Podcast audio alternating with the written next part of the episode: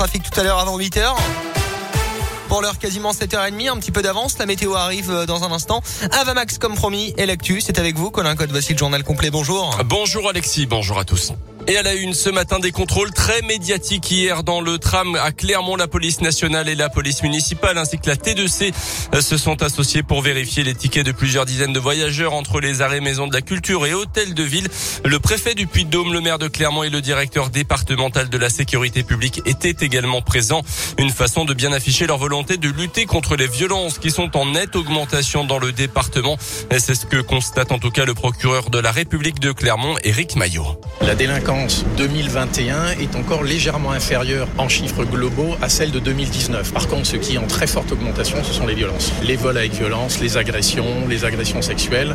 On est, selon les endroits du territoire, et notamment sur la ville, à plus de 30% d'augmentation. C'est vraiment sur tout le territoire du Puy-de-Dôme, campagne et ville, Clermont-Ferrand principalement, avec une augmentation de ces faits de violence, euh, beaucoup sur le centre-ville. La délinquance des mineurs dans le département et sur la ville de Clermont-Ferrand est légèrement inférieure à la moyenne nationale, mais par contre, une forte euh, augmentation dans le domaine des violences euh, de la part des mineurs impliqués.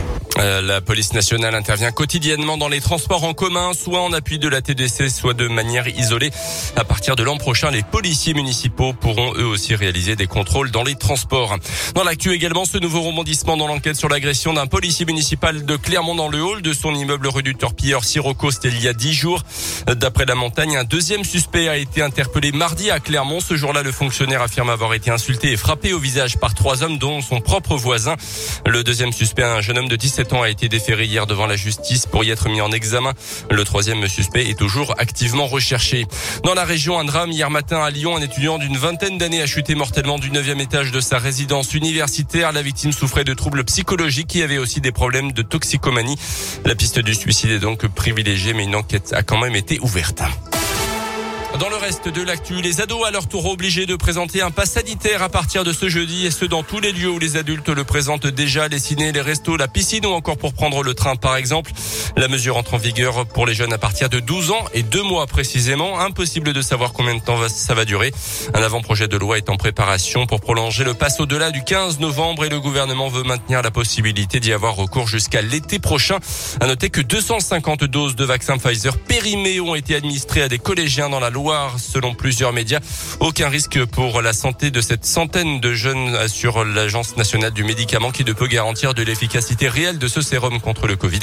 Un audit a été lancé par l'ARS pour identifier l'origine de ce dysfonctionnement. Quelles mesures face à la flambée des prix de l'énergie en ce moment? Le tarif réglementé du gaz va augmenter de 12% demain, soit près de 60% depuis le début de l'année.